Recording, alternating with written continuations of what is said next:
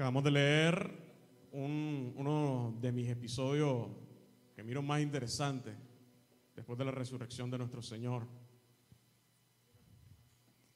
Encontramos a dos discípulos caminando para poder llegar a su destino hacia Emaús. Y, y eso me trae la clásica analogía de que la vida es un camino, es igual que un camino. ¿Y cómo nos encontramos caminando hoy?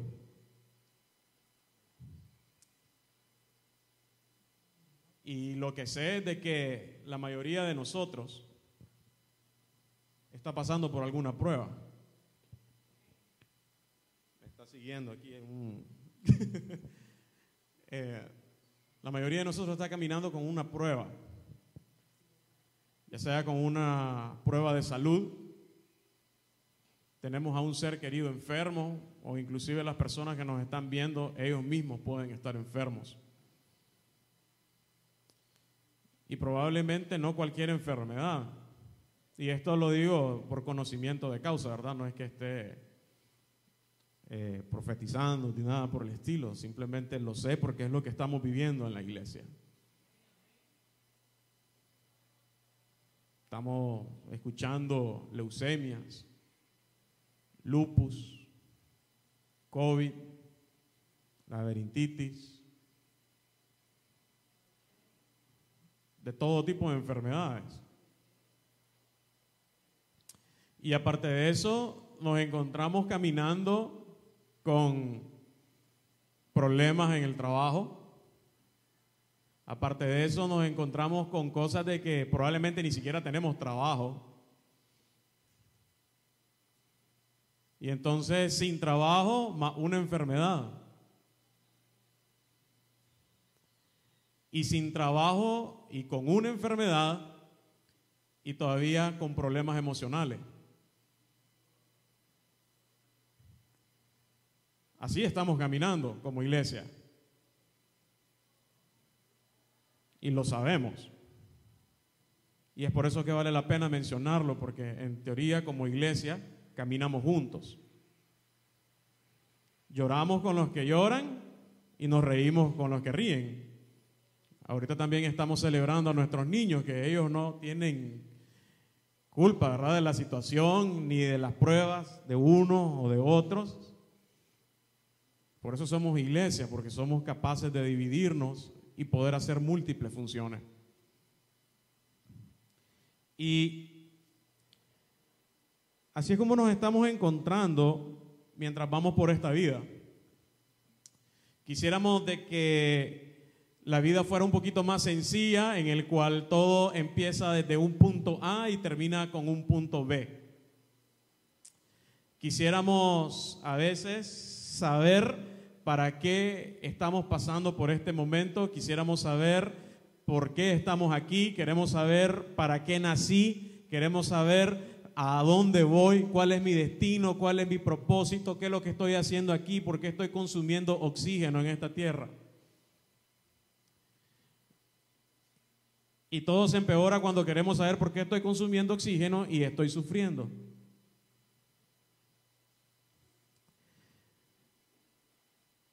Y a veces te toca caminar solo, sin nadie a tu lado, ya sea por decisión propia o porque así te está tocando.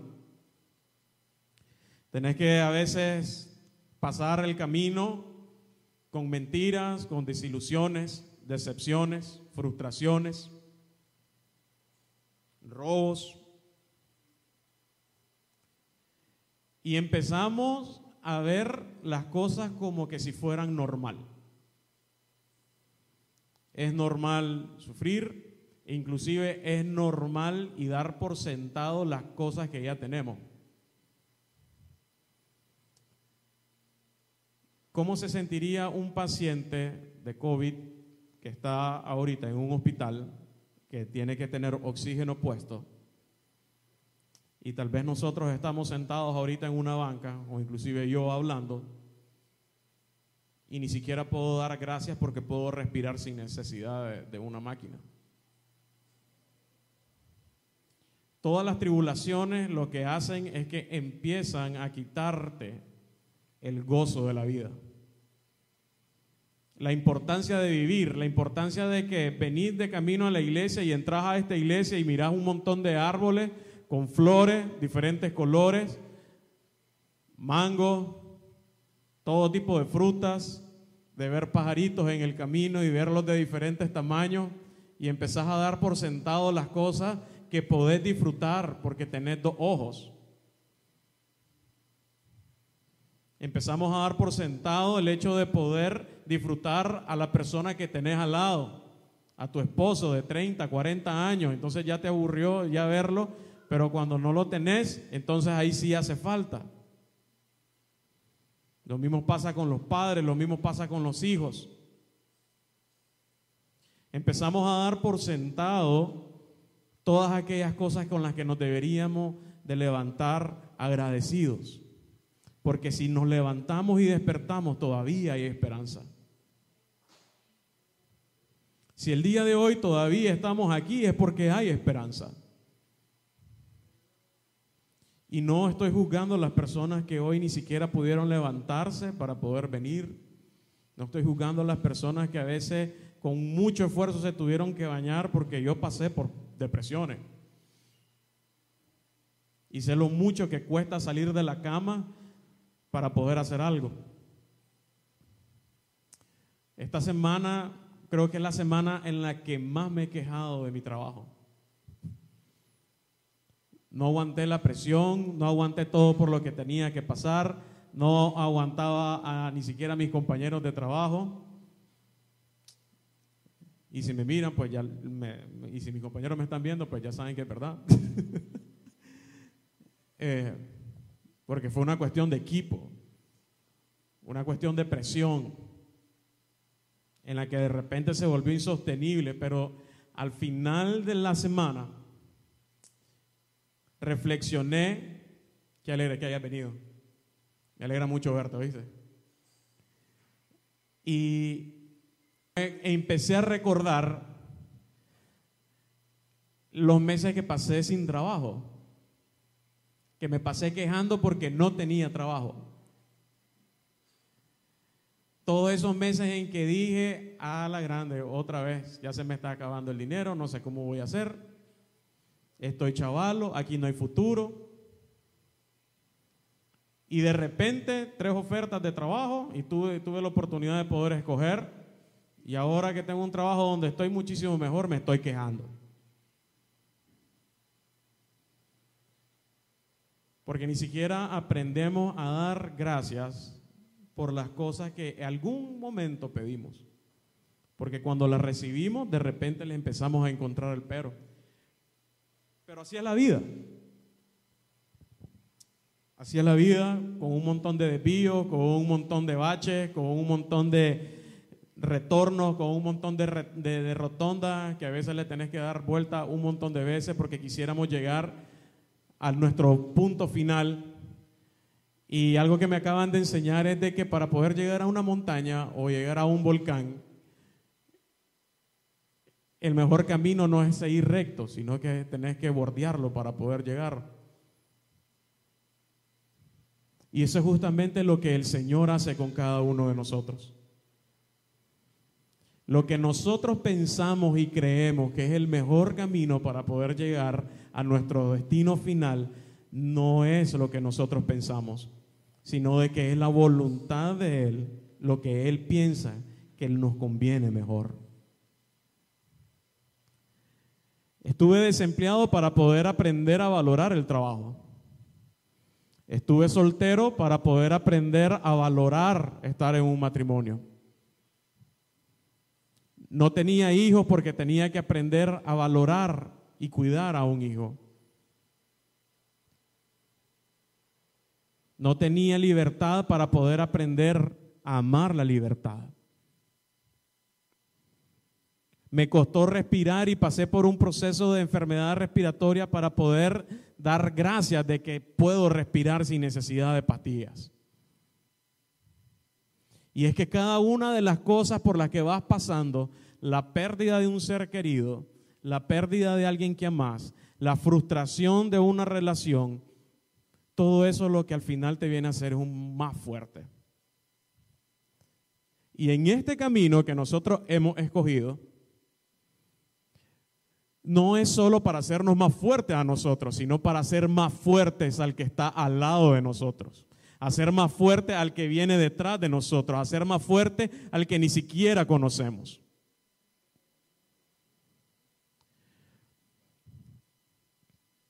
Y si hoy casualmente estás escuchándome y tenés un problema de que no tenés trabajo, la Biblia es bien clara que dice que la fe sin obras es muerta.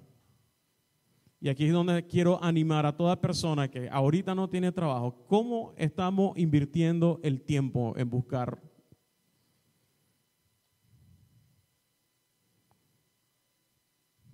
Hay un montón de, bueno, ya no hay un montón, pero hay varias actividades que uno puede hacer. Y aquí es donde quiero poner el ejemplo de una hermanita de aquí. Ella es enfermera fuimos al asilo de ancianos y había necesidad para cuidar a los viejitos.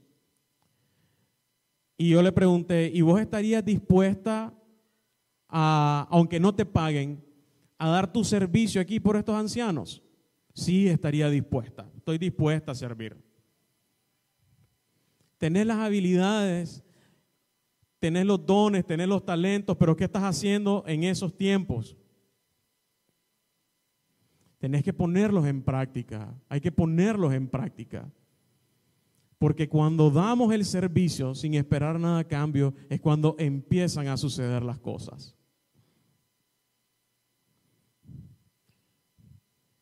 Maestros que tienen capacidades y tal vez no dicen no tengo ningún colegio de dar clases, pero no importa dónde vivas, yo estoy seguro que ahí en tu barrio hay un montón de niños que probablemente ni su papá ni su mamá los atienden y tienen necesidades para aprender. Doctores que tal vez no pueden estar en un hospital que los contrate, pero créanme que lo que más sobra en estos tiempos es gente enferma para atender. Porque de eso se trata, cómo estamos sembrando cómo sembramos agradecimiento, cómo sembramos servicio. Y justamente así es como encontramos a los dos discípulos que van caminando en Emaús. Ya lo habíamos hablado en el domingo de resurrección. ¿Cómo te sentís vos cuando la persona que vos amás muere? Cuando la persona que vos más querés en este mundo tiene que pasar a otro estado. Un estado completamente de desesperanza. Y más cuando esta persona que más a más te prometió que toda la vida iban a ser felices. Cuando te prometió de que ibas a ver cosas extraordinarias con ella. Pero de repente, de un momento para otro, todas esas promesas dejan de pasar. Y así están caminando estos dos discípulos.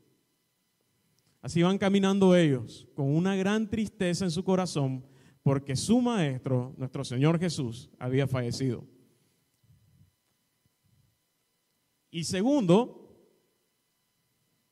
vienen atormentados con esa noticia y vienen desesperados, desesperanzados también, porque en teoría el maestro tenía que resucitar, pero ellos no lo creían a pesar de que ya habían escuchado noticias, rumores de que la tumba estaba vacía, que habían algunas mujeres que llegaron, lo encontraron vacío y de repente aparecieron otros discípulos que fueron a corroborar y le siguieron encontrando vacía.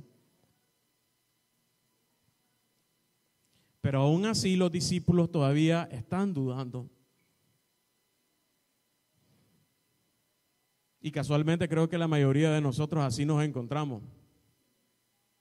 Para nosotros ahorita es fácil decir que tontos estos discípulos. ¿Cómo no podían creer de que Jesús había resucitado? Para nosotros es fácil juzgarlo porque ya sabemos cómo termina. Ya sabemos que Jesús resucitó. Bueno, quiero creer de que la mayoría sabe aquí que Jesús resucitó, que Jesús está vivo. y para nosotros es fácil, pero ¿qué pasa cuando estás acostado en el hospital y no sabes cómo va a terminar las cosas? ¿Qué pasa cuando estás en el momento del desempleo y no sabes si vas a volver a encontrar algún tipo de sustento? No sabes el desenlace de eso. No sabes si la persona que más amas va a salir del hospital.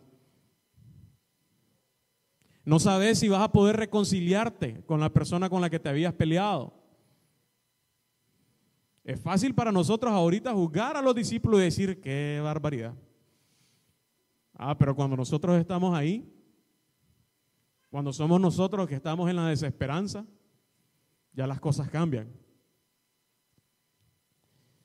Y esto es lo que me encanta de Jesús. Porque caminar con Jesús nunca va a ser aburrido, nunca va a ser monótono, nunca va a ser repetitivo caminar con Jesús siempre va a ser sorprendente. Caminar con Jesús es igual a saber de que tu vida de un instante para otro puede dar un giro completo. Caminar con Jesús significa que de repente estabas desahuciado y de un momento a otro estás vivo que en un momento sentías tanto rencor en tu corazón por falta de perdón y que de repente Jesús puede hacer que todo se te haya olvidado. Que vos habías dado por sentado que un hijo tuyo se te iba a perder por completo. Pero caminar con Jesús significa de que ese hijo tuyo va a ser rescatado de las tinieblas. Y eso es lo que hace Jesús casualmente. No podemos dar garantizado por nada con Él. Porque Él hizo eso con esos discípulos. Él se apareció de la nada. Dos discípulos que se sentían solos, que se sentían desesperanzados, Jesús se les aparece en medio del camino. Y los discípulos no lo reconocen y empieza a preguntarles qué es lo que había pasado. Y les empiezan a contar todas las cosas maravillosas que él había hecho y la tristeza de que como los líderes lo habían entregado para matarlo y que él le había dicho que iba a resucitar, pero que todavía no estaban seguros, aunque algunos de los grupos de ellos decían que lo habían visto. Caminar siempre que vamos caminando con Jesús, y es decir, si la vida es un camino, ir de la mano de tu vida con Jesús siempre va a ser sorprendente. Porque lo mismo le pasó cuando iba a la casa de Jairo, le apareció una mujer con flujo de sangre, lo tocó y fue sanada. Iba camino a Samaria, se encontró a una mujer que estaba sacando agua del pozo y Jesús la perdonó, le sanó su depresión, le sanó su autoestima y la convirtió en una evangelizadora impresionante, porque gracias a su testimonio se convirtió todo un pueblo. Y a Jesús le encanta aparecerse en los caminos. Y eso fue lo que hizo con ellos. Y cuando Jesús aparece, por eso hoy quería hablar de esto hoy, el día de Pentecostés. Cuando Jesús aparece en tu vida, ya sea que una vez te invitaron a una iglesia o te invitaron a otro tipo de evento, o de repente vas caminando y tuviste un tipo de revelación, o te encontraste con un amigo que de repente te quiere presentar a Jesús, o estás en tu cuarto y de repente te llegó un mensaje que es justamente la palabra que vos necesitabas escuchar. Jesús hizo tres cosas con ellos. Lo primero que hizo fue que les abrió las escrituras.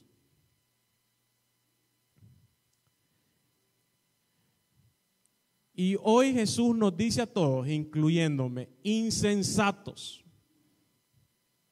insensatos. ¿Acaso no se acuerdan lo que yo les prometí que iba a hacer? ¿Acaso no les prometí que yo iba a, resucitar el tercer día? En ese momento él no dijo yo, pero él les dijo, insensatos, ¿acaso no saben que lo que, decían los profetas se tenía que cumplir? Y eso es justamente lo, que, lo primero que quisiera que el día de hoy hiciéramos. tomemos la palabra de Dios como una palabra viva, como una palabra que siempre está hablándonos. No importa cuántas veces te hayas leído un versículo, no importa cuántas veces te hayas leído un capítulo, siempre va a haber algo diferente que el Señor te quiere enseñar. El que se crea que se la sabe todas, el que crea de que ya no tiene nada de que aprender, entonces ya ahí ya nos perdimos en el camino. Vamos a pasar dando vueltas un montón de veces en esa rotonda para poder salir. Deja que el Señor te abra las escrituras. Porque siempre va a haber fuente de vida y en, abundancia para nosotros ahí. Lo segundo que hizo fue demostrarles que si caminaban conforme a lo que Él les había enseñado, la promesa se iba a cumplir. Y aquí hay dos características importantes de ellos. Iban dos. Y cuando Jesús los envió a la, gran comisión, ¿cómo los mandó? De dos en dos. Entonces, sin saberlo, ellos estaban cumpliendo lo que el Señor les había pedido. El, mandamiento más importante que Jesús les enseñó, ama a tu prójimo como a ti mismo, que es semejante a ama a Dios con todo tu corazón, con toda tu alma y con toda tu mente. Y cuando ya van llegando a Emaús, ya se hace de noche. Y miren qué gentileza, y por eso es que yo les hablaba de que cuando no sabemos qué hacer y estamos esperando, y no le ponemos acción. Esto es lo que los discípulos de Maús nos están enseñando. Cuando vieron de que Jesús iba para otro lado y era de noche, lo que hicieron fue mostrarle gentileza, misericordia, amor. Le dijeron, ya es de noche, te rogamos que te quedes con nosotros.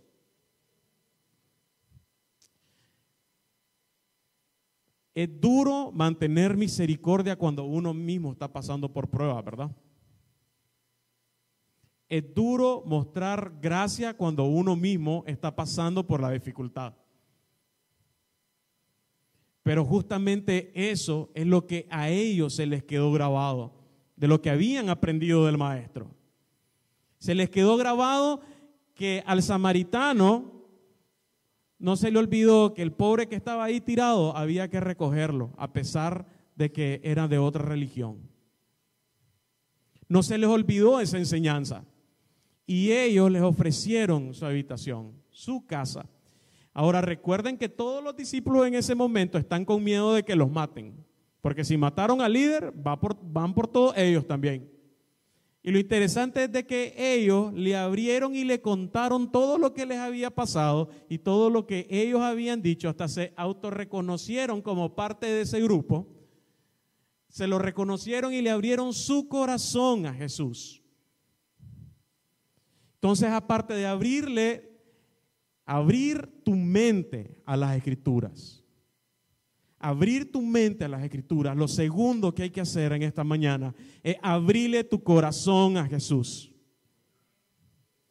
Abrile tu corazón y déjalo entrar. Y no lo dejes entrar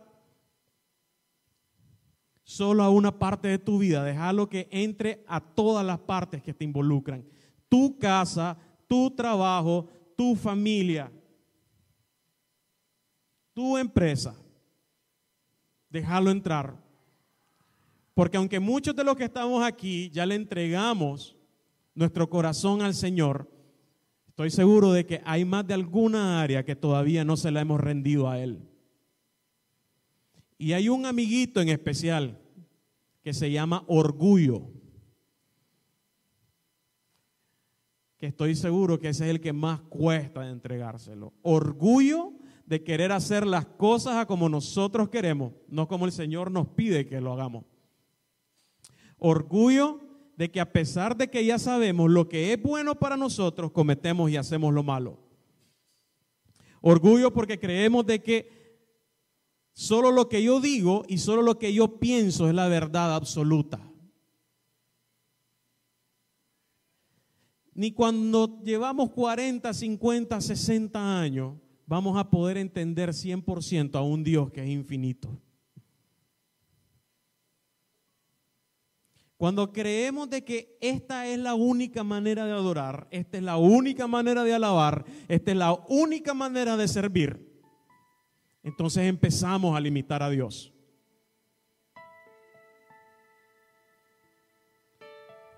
¿Cómo estamos limitando a Dios en esta iglesia? ¿Cómo estamos buscando al que está perdido? ¿Cómo estamos buscando a la mujer que se tiene que poner en una esquina para poder darle de comer a sus hijos? ¿Cómo estamos buscando a los jóvenes que al no verse con un futuro propio se están ahogando en la depresión?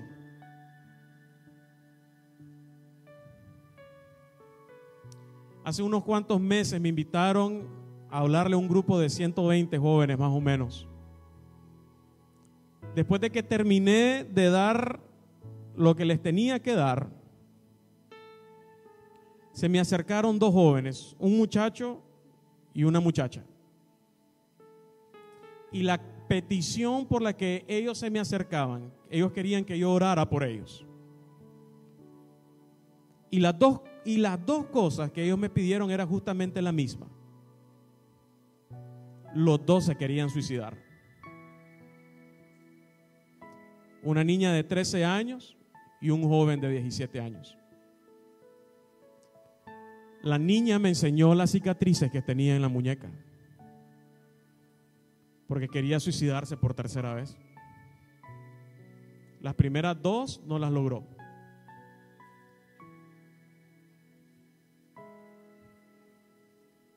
Y hay una lucha, estoy casi seguro de que hay una lucha aquí. De que a veces no sabemos cuál es nuestro punto final porque se nos olvida quiénes somos. Y es que cada uno de los que estamos aquí tiene que recordar que somos hijos de Dios. Hijos e hijas de Dios.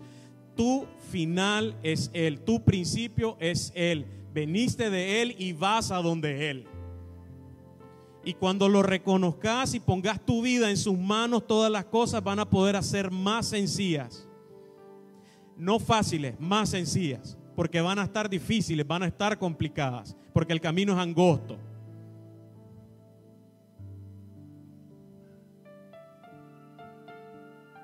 Porque el Hijo de Dios y la hija de Dios siempre tiene a dónde ir. Y es a los brazos de su Padre. No importa qué tan grande sea la montaña, pero yo sé que mi Dios es más grande que la montaña que estás pasando.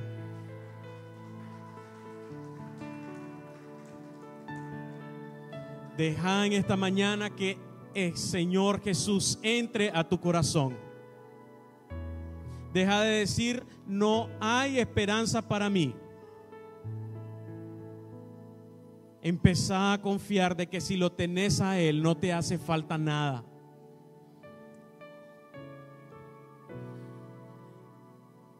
Abrí tu mente a las escrituras. No le pongas barreras a Dios abrile tu corazón a Jesús y a cada uno de los ámbitos de tu vida. Entregáselos a Él. Porque entonces cuando ya le abriste y dejas que las escrituras empiecen a hacer arder tu corazón, ahí vas a sentir la presencia del Espíritu Santo en tu vida. Y cuando sintas que el Señor está ardiendo en tu corazón, que esa es la fuerza del Espíritu Santo, entonces ahí vas a poder ver el milagro que habías estado esperando. Porque eso fue lo tercero que Jesús hizo con ellos. Le abrió la mente para entender las escrituras. Les abrió el corazón para que Él entrara a, a sus vidas. Y lo tercero que hizo fue que le abrió los ojos para que pudieran ver al Jesús resucitado. Y aquí hay un símbolo. Él aparece justo en el momento o más bien lo reconocen justo en el momento en el que Él está partiendo el pan. ¿Y cuál es el simbolismo de esto? Hay dos cosas. Uno, Jesús no se puede contener. No podemos contener a Jesús. Jesús no es para amarrarlo en cuatro paredes. Es para compartirlo así como Él partió el pan. Es para llevarlo a cada esquina, a cada rincón, a cada valle, a cada ciudad, a cada nación. No podemos contener a Jesús. El que crea que se la sabe todas de Dios y puede juzgar igual que Dios, está equivocado. Porque Dios solo hay uno. Y lo segundo es de que Jesús aparece cuando lo estamos compartiendo. Jesús desaparece, pero ¿saben qué es lo más impresionante de estos discípulos? Y es la fuerza con la que quiero que cada uno de los que me están escuchando en esta mañana, en este momento, salga al familiar que está desanimado, al familiar que está enfermo, al que está en el desempleo, al que tiene el problema en el matrimonio, al que tiene el problema en su corazón, al que tiene problemas con los exes, a cualquier persona de que vos sepas de que necesita esa palabra de aliento, anda, compartirle a Jesús. Corre, compartirle y demostrarle a Jesús a esa persona que tu, que tu corazón arda de pasión por compartir a Jesús de lo que Él ha hecho en tu vida y de lo que hará en tu vida. Ellos le ofrecieron a Jesús posada porque ya era de noche. Y ellos al recibir a Jesús, al sentir el fuego del Espíritu Santo en su corazón, no les dio miedo que fuera de noche y salieron a buscar a los demás. No tenga miedo, Iglesia Bautista Filadelfia, no tengas miedo de seguir compartiendo a Jesús. Aunque la cosa parezca tensa, aunque pase por valle de sombra y de muerte, no temeré mal alguno porque tú estarás conmigo. Porque tu bar y tu callado me infundirán aliento. Salí a compartirlo. Si vos ya sabes cuál es tu llamado, lo que el Señor tiene para tu vida, que te prometió ser sal y luz a las naciones, que te prometió a que seas real sacerdocio, nación santa, pueblo escogido por Dios, cabeza y no cola, sal y luz, eso es lo que sos, porque estás llamado para bendecir, para multiplicar, para sembrar, para cosechar toda buena cosa que viene de Dios. Si ya lo sabes de que fuiste llamado a dar clases, si fuiste llamado a ser el mejor eh, youtuber, a ser el mejor gamer, a ser el mejor futbolista, basquetbolista, escritor, pintor, eso es lo que el Señor va a hacer en tu vida. El mejor negociante, el mejor comerciante, el mejor doctor, eso es lo que el Señor va a hacer en tu vida. El mejor ingeniero, la persona que traiga una solución a los problemas de la sociedad, a los problemas ambientales, lo que el Señor pone en tus manos, nadie te lo va a quitar. Nadie tiene el poder para quitarte lo que Dios te da. Y cuando llegaron al aposento alto, a un cuarto, donde ellos estaban escondidos de manera secreta, ahí fue donde Jesús volvió a aparecer. Interesante, ¿verdad? Volvió a aparecer justo en el momento en el que ellos estaban compartiendo de Jesús. ¿Cuándo fue la última vez que tu corazón ardió de pasión por Jesús? ¿Cuándo fue la última vez que sentiste fuego en tu corazón? ¿Cuándo fue que perdiste el primer amor hacia Él? Y si nunca lo has sentido, en el nombre de Jesús en esta mañana lo vamos a sentir. Porque hoy es día de Pentecostés. Y el Espíritu Santo es fiel. Él es el consolador por excelencia. Si habías perdido ese primer amor, hoy en el nombre de Jesús, yo te pido que lo restablezcas. Cerra tus ojos ahorita y empezá a decirle, Señor, yo te he fallado. Señor, yo he cometido error tras error contigo. Yo he querido que se haga mi voluntad. Yo he querido que las cosas se hagan por mi orgullo. Y no te he dejado ser el Dios de mi vida, el Señor de mi vida.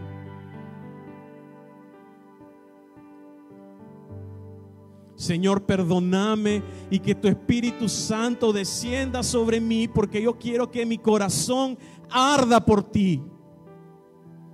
No hay pecado más grande que me pueda alejar de ti. No hay vicio tan grande que me pueda alejar de ti. No hay error, no hay falla tan grande que me pueda alejar del amor de Cristo Jesús. Hoy yo abro mi mente, hoy abro mi corazón.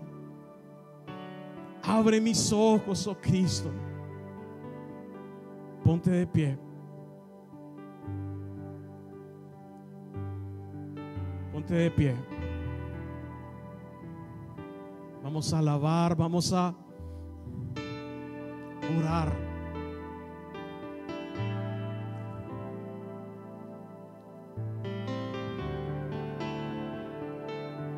Canta con todas tus fuerzas.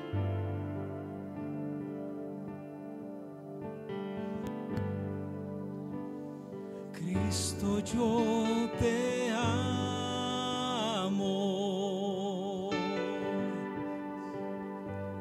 Cristo, yo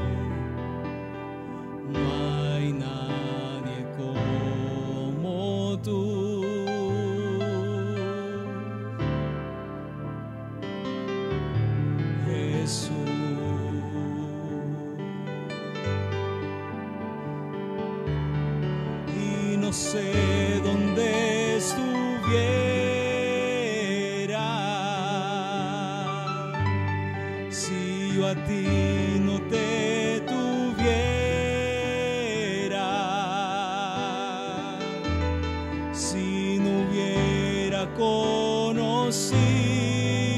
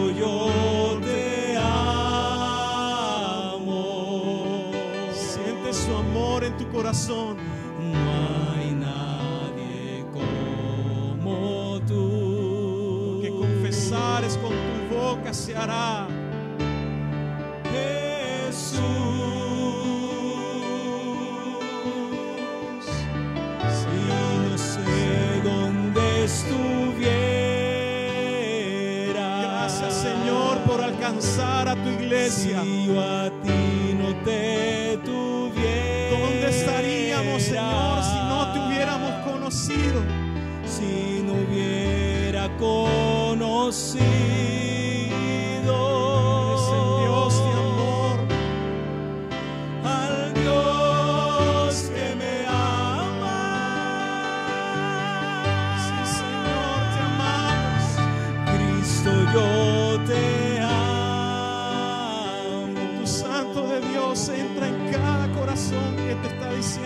Cristo, yo te amo. hay poder en Cristo Jesús.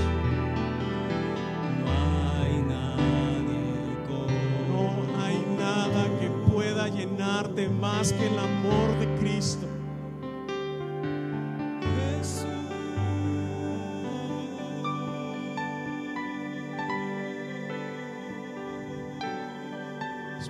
Santo de Dios, hoy día de Pentecostés. Hoy yo te ruego, te clamo, te suplico de que tú desciendas en ese lugar. Porque tú eres la promesa del Yo te pido de que tú desciendas sobre cada hijo e hija tuya en esta mañana. Que cada persona que esté escuchando sea llena de la presencia del Espíritu Santo de Dios. Yo te pido, Señor, que así como en el aposento alto tú desciendas como fuego en los corazones y en las mentes de mis hermanos. Porque tú eres el Sharahai, Señor, nuestro Dios todopoderoso. Tú eres Jehová Ra, Señor, nuestro Dios que provee. Y hoy en esta mañana te pedimos de que tu Espíritu Santo descienda sobre cada familia, sobre cada corazón roto. Hoy te pido, Señor, que tú seas sanando esos corazones. Sobre cada hermano, hermana que ahorita esté llorando por la presencia del Padre, Señor, hoy bendecimos tu presencia. Esa presencia tan real, tan maravillosa, tan única, Señor. Que haya un avivamiento en esta iglesia, pasión por Cristo, una generación que te busque incesantemente, de día y de noche. Que reciban dones y talentos que vienen directamente de la mente y el corazón del Padre. Que Señor ellos puedan ver cosas que ojo no yo ni ojos han visto ni ha subido al corazón del hombre. De que su fe sea, Señor, lo que mueve y active montañas. Oh Señor, que su fe sea tan grande en ti que las señales los sigan que sus sombras sean los que sanen a los enfermos, como sanaba la sombra, Señor, de tus apóstoles. Oh Señor, todo miedo en el nombre de Jesús sea echado fuera por el perfecto amor de Cristo Jesús. Toda falta de confianza y amor propio sea lleno con el amor de Cristo Jesús. Señor, toda desesperanza, toda desesperanza sea cambiada por esperanza al ser derramados sus corazones con la gracia del amor de Cristo.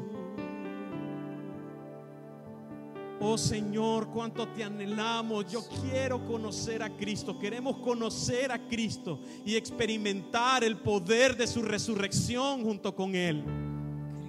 Porque si venciste a la muerte, no hay nada imposible para ti. Todas las cosas se hacen posibles cuando tú estás con nosotros. Toda persona cargada con desánimo, Señor, hoy te pido que le alientes soplo de vida, que todo hueso seco sea transformado en carne y piel de vida en el nombre maravilloso de Jesús. Espíritu Santo sopla sobre este lugar. Trae la sangre del cordero para poder ser limpios de cualquier pecado. Trae tu reino aquí, Señor.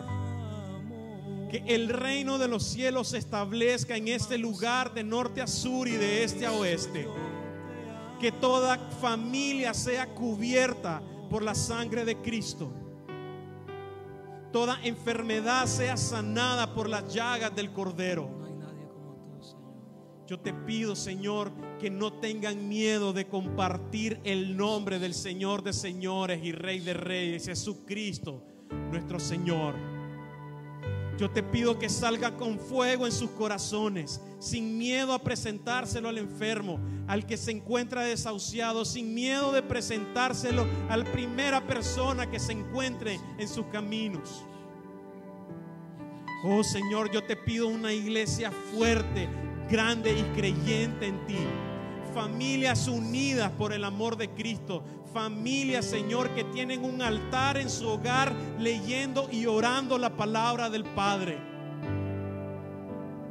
Señor, yo te pido un avivamiento para esta iglesia, Filadelfia que todo lo que el enemigo ha querido arrebatar o que en nuestras mentes ha sido el enemigo, hoy te pido, Señor, de que tú lo restablezcas, Señor, porque todo viene de ti y todo vuelve a ti. Te amamos, Jesús, te amamos, Cristo. Eres lo más importante que tenemos en nuestras vidas. Eres lo mejor que nos ha pasado. Tu realidad es lo más importante en nuestras vidas. Fluyen como ríos de agua viva que viene del trono, del trono de la gracia, a esta iglesia. Toda mentira, toda manipulación que te hayan hecho creer de que tú no eres capaz, hoy en el nombre de Jesús, hoy Jesús te dice, tú eres mi pueblo escogido Eres mi Hijo amado. Bendecimos tu nombre, santificamos tu nombre y recibimos de tu Espíritu Santo aquí, ahora y por los siglos de los siglos. Amén.